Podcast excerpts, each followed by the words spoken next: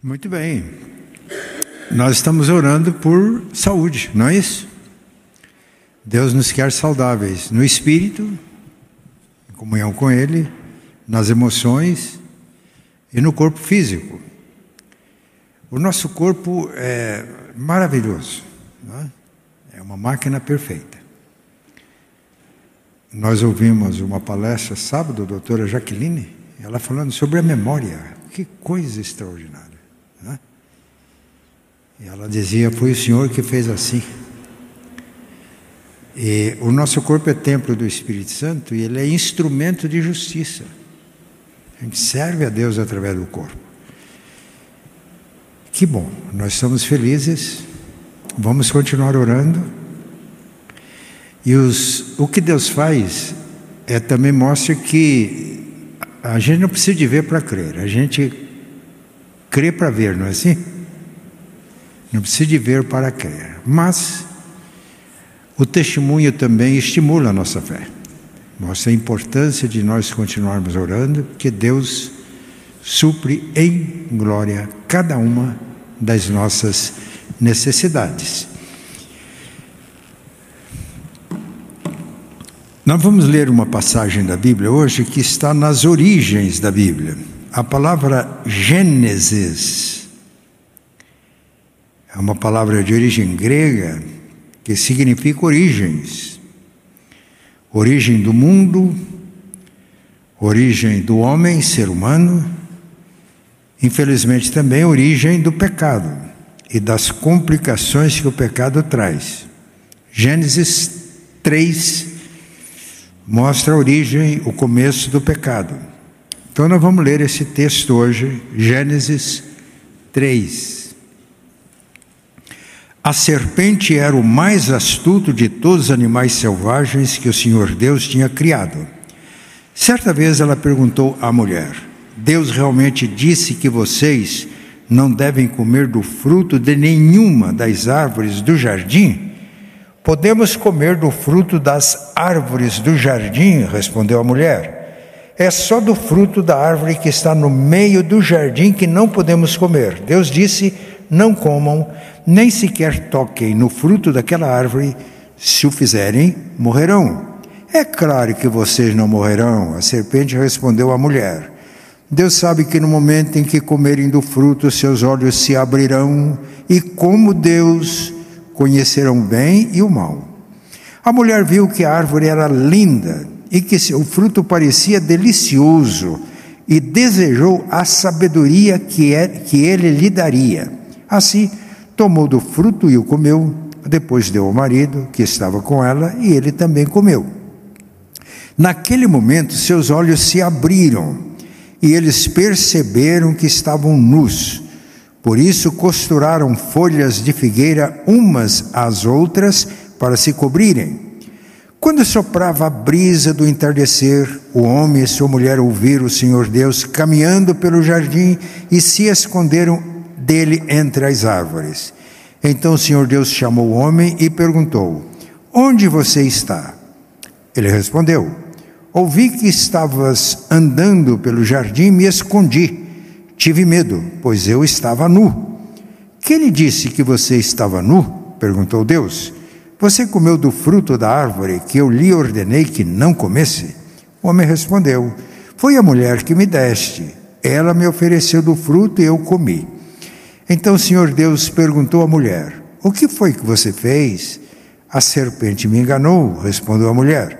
Foi por isso que comi do fruto. Então o Senhor Deus disse à serpente: Uma vez que fez isso, maldita é você entre todos os animais domésticos e selvagens. Você se arrastará sobre o seu próprio ventre, rastejará no pó enquanto viver. Farei que haja inimizade entre você e a mulher, e entre a sua descendência e, os, e o descendente dela. Ele lhe ferirá a cabeça, e você lhe ferirá o calcanhar. À mulher ele disse: Farei mais intensas as dores de sua gravidez, e com dor você dará à luz. Seu desejo será para seu marido, e ele a dominará. E ao homem ele disse: Uma vez que você deu ouvidos à sua mulher, e comeu da árvore cujo fruto ordenei que não comesse, maldita é a terra por sua causa, por toda a vida. Terá muito trabalho para tirar da terra o seu sustento. Ela produzirá espinhos e ervas daninhas, mas você comerá de seus frutos e grãos. Com o suor do rosto você obterá alimento, até que volte à terra da qual foste formado, pois você foi feito do pó e ao pó voltará. O homem, Adão, deu à sua mulher o nome de Eva, pois ela seria mãe de toda a humanidade. E o Senhor Deus fez roupas de peles de animais para Adão e sua mulher. Então o Senhor Deus disse: Vejam, agora os seres humanos se tornaram semelhantes a nós, pois conhecem o bem e o mal. Se eles tomarem do fruto da árvore da vida, e dele comerem, viverão para sempre. Para impedir que isso acontecesse, o Senhor Deus os expulsou do jardim do Éden e Adão passou a cultivar a terra da qual tinha sido formado. Depois de expulsá-los, colocou querubins a leste do jardim do Éden e uma espada flamejante que se movia de um lado para o outro, a fim de guardar o caminho até a árvore da vida. O que, que essa passagem ensina para nós? Ensina algumas lições muito importantes. Eu vou destacar as palavras de Deus ao homem. Onde você está? Esta palavra revela algumas coisas importantes. Revela a graça de Deus. Quando lemos Gênesis 1 a 2, descreve a criação do mundo, a criação do universo, a criação dos, dos, da terra, a criação dos animais, e coroando a obra da criação, Deus criou o homem, o ser humano, à sua imagem e semelhança. No capítulo 2 há uma linguagem bonita. Diz que Deus plantou um jardim e colocou no jardim o homem que tinha criado para cuidar dele para guardar. E esse, nesse jardim havia todo tipo de árvores, árvores frutíferas, árvores bonitas, beleza e provisão para todas as necessidades do homem. E a natureza que Deus tinha criado, bela, e que tem o necessário para a nossa vida, era o lugar onde Deus se encontrava com o homem. O ser humano foi criado para ser o interlocutor de Deus. E Deus passeava no jardim. São coisas lindas que a Bíblia está nos dizendo. Mas aconteceu um problema. E quando Deus procura o homem e diz: Onde você está? Ele diz: Eu vi que o Senhor passeava no jardim. E eu fiquei com medo e eu me escondi entre as árvores, porque eu estava nu. Ele perguntou: Quem é que fez você ver que está nu? Porventura você me desobedeceu?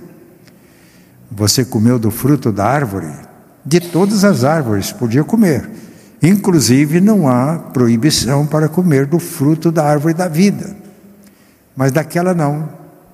É um sinal da soberania de Deus e de que nós somos livres, desde que e devemos viver em harmonia com o Autor da vida, desfrutando a vida de uma maneira plena.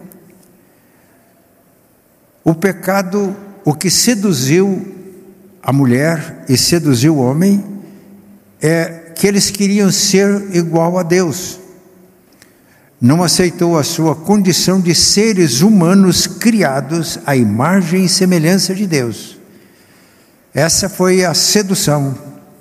Você não vai morrer coisa nenhuma, disse a serpente que representa o diabo. Deus deu essa ordem porque Ele sabe que no dia que vocês desobedecerem, vocês vão conhecer o bem e o mal e vão ser como Deus. Essa é a tentação. É isso que continua até hoje. Né? O presbítero Onésio me deu um livro, E Sereis como os Deuses. pessoas que exercem posição de autoridade e que querem e que vão muito além das atribuições que lhes são dadas pelas próprias leis do nosso país. E sereis como deuses. Essa é a tentação terrível. E quando fizeram isso, perceberam que estavam nus. Esta passagem da Bíblia nos revela algumas coisas importantes. Primeiro, revela a graça de Deus. Deus criou tudo bonito, bom, útil, desejável. Colocou aí o ser humano, o homem, a mulher. Eles pecaram, rebelaram-se contra Deus. Pecado é rebelião.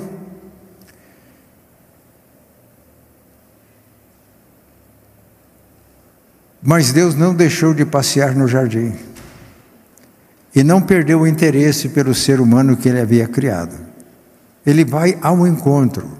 Onde você está? Claro que ele sabia onde estava. Claro que ele sabia tudo o que tinha acontecido. Mas isso demonstra o amor e o cuidado de Deus para conosco. Vamos guardar bem essa lição. Mas esse texto mostra quão terrível é o pecado. Quando o homem pecou, ele teve consciência que estava nu. E a nudez espiritual é muito mais séria do que a nudez física. A nudez traz para nós o sentimento da vergonha, não é assim? Se alguém sonha que está num lugar público, nu, ele procura formas, meios de se cobrir. Ele está expondo a sua nudez. Pior do que a nudez física é a nudez espiritual. E por que a vergonha? Por que, que temos vergonha de a nossa vida interior, a nossa vida íntima ser exposta? Por causa do pecado. Geralmente o ser humano faz tudo para esconder. Esconder os seus crimes, o seu pecado. O presbítero Onésimo é um desembargador aposentado. Que trabalho dá para a justiça para estabelecer a culpa real de alguém? Porque pode ser que na justiça humana condene-se um inocente. Mas aqueles que se sabem que não são inocentes, mas usam de todos os meios e recursos para esconder a realidade. Eu vi uma história interessante que alguém que exercia um poder executivo recebeu o direito e a oportunidade de dar liberdade a alguém que ele escolhesse. Mas ele precisava de um critério. Ele não tinha, ele foi à penitenciária e foi conversando com os detentos. E o primeiro disse: Qual foi o seu crime? O que, que você fez e está aqui? Falei, ah, foi um equívoco. E no segundo, no terceiro, eu estou aqui injustamente. Aí até que ele chegou um e falou: Por que você está aqui? Qual foi o seu crime? Falou: ah, Aconteceu isso. Eu perdi a razão, perdi a cabeça, matei alguém. estou aqui. Aí ele tomou a decisão. Ele chamou o carcereiro e falou: Olha, preciso tirar esse homem daqui. Eu tenho agora poder de perdoar. E tem que tirar daqui porque esse homem é muito pecador ele está no meio de uma porção de gente santa. Ele pode contaminar os outros. Ele recebeu o indulto, foi o único que não escondeu a realidade da sua vida. O pecado traz vergonha. Procure esconder. Traz insegurança. Quando percebeu que Deus estava presente, escondeu de Deus. Não aquele temor devido a Deus, mas o medo da justiça divina. O medo de Deus ia tratar do problema, da situação. O pecado, meus irmãos, deixa a gente na beira de um precipício. Ou já estamos no precipício, não precisa de só pela graça que a gente sai de lá. Então, essa, essa passagem bíblica nos mostra a graça de Deus. Apesar do pecado humano, ele não abandona o ser humano, ele vai ao encontro. Isso é pura graça, conversa e confronta, enfrenta o problema do pecado. Já ouviram dizer, já ouviram essa expressão? Está empurrando o problema com a barriga? Tem um problema que precisa ser resolvido? mas não queremos enfrentar o problema e vamos empurrando aquilo. Deus não faz assim. Ele é cheio de graça e de misericórdia, mas para Deus pecado é pecado. E é tratado como pecado. E quando ele confronta você com o meu, diz: A mulher que o Senhor me deu, é sempre a história, ela se encantou com o fruto, comeu, me deu e eu comi. Notem bem, apesar de uma tentativa de justificação, mas ele reconheceu: eu comi, eu pequei, eu transgredi. Deus ouviu essa palavra. Ele foi falar com a mulher: Você comeu? A serpente me enganou, uma tentativa de fuga, de justificar, mas ela também disse: Eu comi. Ele vai falar com a serpente. E aí vem uma disciplina do pai. Alguém já disse que a impunidade é mãe do, do crime. É isso mesmo a expressão. Impunidade é? Qual a expressão? É um incentivo ao crime. Deus não inocenta o culpado. Deus não inocenta o culpado. Ele trata do problema do pecado.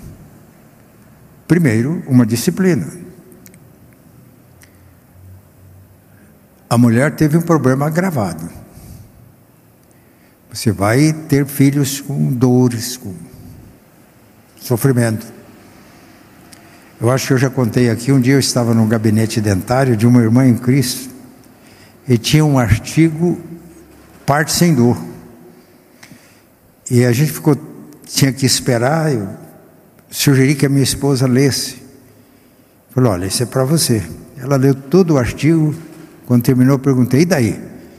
Eu falei: é, Foi o homem que escreveu. O homem disse: Olha, você vai que tem que enfrentar espinhos, cardos. Isso mostra o sofrimento. E vai comer do suor do teu rosto. Estava aí tudo para você. E também a serpente. E diz que haveria uma inimizade entre o descendente da serpente e o descendente da mulher. Você vai ferir o calcanhar, mas ela vai esmagar a tua cabeça. O descendente da mulher vai esmagar a tua cabeça. Deus não inocente o culpado. Deus é justo. Se ele não fosse justo, nós não teríamos segurança.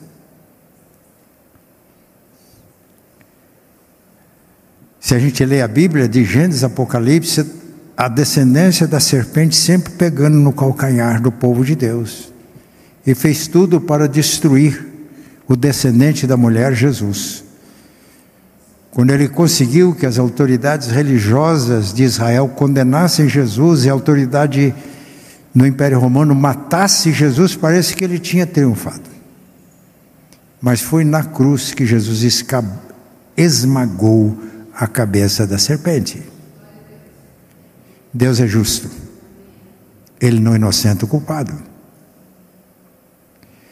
Por isso, quando eles tiveram a consciência que estavam nus, tentaram remediar a situação. Fizeram vestes de folhas de figueira. O que é que isso representa? Todo o esforço humano para resolver a questão do pecado da justiça divina, religião, boas obras, ir à igreja, uma vida com moral elevada. São esforços, são tentativas que o ser humano faz para resolver esse problema, para não se separar da vida, para fugir da condenação da justiça divina, para fugir do inferno. Mas não resolve. Eles tinham feito as vestes. Podemos dizer hoje, é religioso. É uma pessoa até íntegra. Não resolveu? Depois que Deus mostra, Deus mostra a sua justiça, a sua disciplina como Pai amoroso, Deus toma uma providência. Está claro no texto. Deus fez vestes de peles e cobriu a nudez dos nossos primeiros pais. Para fazer vestes de peles é preciso que haja um sacrifício sacrifício de um animal. Mais tarde, e depois os sacrifícios foram instituídos no sacerdócio levítico. Mas a carta aos Hebreus diz que o sangue de bezerros e de bodes não tem a força de satisfazer a justiça divina. E a Bíblia ensina que tudo aquilo era meio de Deus ensinar o seu povo de que só Ele podia resolver o problema do pecado. E para isso era necessário um sacrifício em lugar do homem, é o que fazia no Antigo Testamento, apontando para o descendente da mulher. E quando Jesus morreu na cruz, ele diz: Está consumado, está feito. É a palavra grega tetelestai, está pago. É como se havia uma dívida impagável, alguém pagou, está pago. Não se pode cobrar mais, está pago. Há um carimbo. Jesus morreu na cruz para pagar a culpa dos nossos pecados, e só Ele satisfaz a justiça divina. Aquele que não conheceu pecado, escreve Paulo aos Coríntios, Deus o fez pecado por nós, para que nele, em Cristo, a gente possa ser justiça de Deus e nos reconciliar com o Pai. Então, o Evangelho começa em Gênesis. O anúncio da obra de Deus em Cristo, e todo o Antigo Testamento aponta para Jesus, o último profeta foi João Batista. E a Suzanne Dietrich, uma, na década de 60, era uma líder estudantil conhecida no mundo. Na época eu li alguma coisa dela que eu achei interessante. Ela disse que Desde Gênesis, Moisés, que escreveu Gênesis, os profetas, o último é João Batista, todos eles apontam para Jesus. Disseram coisas mais diversas sobre Jesus, principalmente o profeta Isaías, de maneira muito clara. Ele foi moído pelos nossos pecados, moído pelas nossas iniquidades. O castigo que nos traz a paz estava sobre ele, e pelas suas pisaduras fomos sarados. Mas ela diz: Mas todos eles podiam dizer com João Batista: Eis o Cordeiro de Deus que tira o pecado do mundo. Ele diz: E todos os que vieram depois de Jesus, como Pedro, no sermão que ele fez no capítulo 4, Todos eles, Pedro, Paulo, os apóstolos, os pais da igreja, os reformadores, os avivalistas, hoje, todos estão apontando e podem dizer com Pedro, porque do céu abaixo não foi dado outro nome pelo qual importa que sejamos salvos, a não ser o nome de Jesus. Essa é a importância da Bíblia para nós. é a história que mostra a graça de Deus, que não desiste do pecador. É a história que mostra o pecado como o pecado é. Eu estou dando aulas de evangelização. E domingo eu disse que quando a evangelização não é bíblica, ela vai destruindo a realidade da igreja. Vamos criando um base para um crentes nominais que perderam a consciência do que é, de quem é Deus, que perderam a consciência do que é o pecado, perderam a consciência daquilo que Jesus realmente fez e a consciência de como podemos nos reconciliar com o Pai. E começamos, às vezes, a igreja começa a pegar um evangelho tipo autoajuda. Uma obra de Cristo como aquele que resolve os nossos problemas, um pronto-socorro. Por isso, a nossa oração é para que a gente volte ao Evangelho, que é o Evangelho da graça,